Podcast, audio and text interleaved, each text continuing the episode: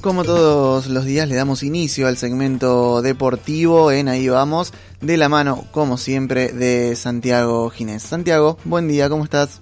Buenos días, ¿cómo andan? ¿Cómo les va? El saludo grande para todo el equipo de Ahí vamos, que tengan buen comienzo de semana, repasamos la información deportiva, todo lo que ha arrojado este fin de semana, con mucho deporte, comenzando en principio con la consagración del Arsenal la victoria en la final de la FA Cup frente al Chelsea con la presentación de dos arqueros argentinos por el lado del Arsenal. Nuevamente titular Emiliano Martínez. Ahora vamos a hablar en detalle de lo que ha sentido el arquero ex independiente. Y también en el arco del Chelsea fue titular Wilfredo Caballero. Le quisieron hacer una nota al propio Martínez, se lo vio muy emocionado, prácticamente no pudo hablar, ¿Por qué tanta emoción? Bueno, Emiliano Martínez desde que se fue de Independiente y llegó al Arsenal, lamentablemente pudo atajar muy poco en este equipo. Por eso, temporada a temporada, se tuvo que ir a préstamo a otros clubes para tratar de sumar minutos, para entrar en ritmo, para continuar en competencia. De hecho, en el 2012 atajó en el Oxford, en el 2013 y en el 2014 en el Sheffield, en el 2015 en el Rotterdam, 2015 y 2016 en el Wolverhampton. Después fue a España para atajar en el Getafe en la temporada 2017-2018 y en el 2019 tuvo un paso fugaz por el Reading. Luego volvió al Arsenal con la intención al menos de poder pelear un puesto con el arquero titular, Bern Leno, y teniendo en cuenta la lesión de ese arquero, recordemos que antes tuvo delante de él eh, arqueros muy importantes de selección, el caso de Ospina, el caso de Peter eh, Sech, por lo tanto, eh, siempre suplente.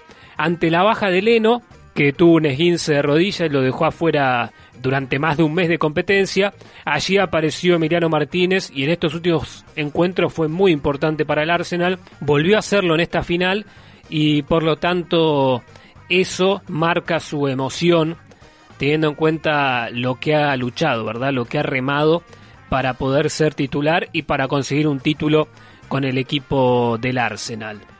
Además, el campeonato del PSG frente al Lyon ganando por penales, luego del 0 a 0, se consagró el equipo de la capital de Francia en la copa de ese país y allí en la definición por penales convirtió Di María, Leandro Paredes, también Neymar, y fue figura Keylor Navas, el arquero de Costa Rica, el ex Real Madrid, tapando un penal importante entonces para el triunfo del PSG y Cardi no pateó porque ya no estaba entre los titulares, ya había sido reemplazado.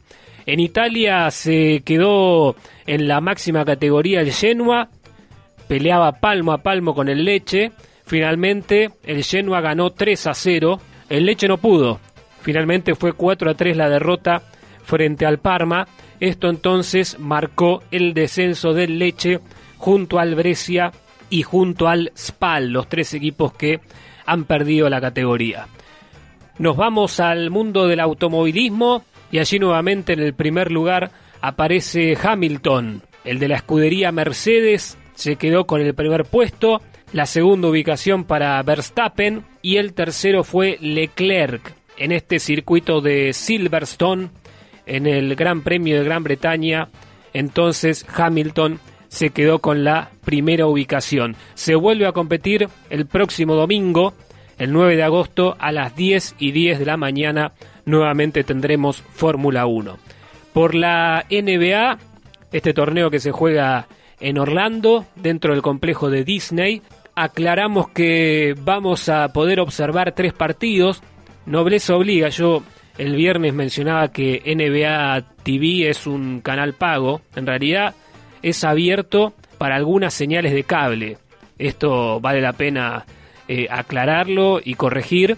En Cablevisión, por ejemplo, uno lo puede sintonizar en el canal 111, en Cablevisión Digital, y en DirecTV en el 1677. Allí uno puede sintonizar en la señal HD NBA TV. El que sí es pago es NBA Pass, eh, la plataforma del NBA que transmite prácticamente todos los partidos o casi todos. Ese sí es pago solamente abonando todos los meses se pueden observar los partidos de la NBA. Dicho esto, hoy 5 de la tarde juega Oklahoma frente a Denver. Ese partido va por NBA TV. Y después los otros dos encuentros por la pantalla de ESPN. 19.30 juega New Orleans frente a los Memphis. Y a las 22 el turno de Utah Jazz frente a Los Ángeles Lakers. Los encuentros entonces de la NBA que se va a jugar prácticamente todos los días. Va a haber partidos de sobra para poder observar por las diferentes señales que recién marcábamos. Nos reencontramos mañana con más información eh, deportiva. Pasen buenos días. Muchísimas gracias entonces a Santiago Ginés con su resumen deportivo. Un montón de cosas que pasaron el fin de semana en el mundo de los deportes y muchas que van a pasar eh, esta semana. Vuelve la NBA, el viernes también vuelve la Champions. Muy, muy completo lo que mencionaba Santiago Ginés. Así que muchas gracias para él. Ahí vamos.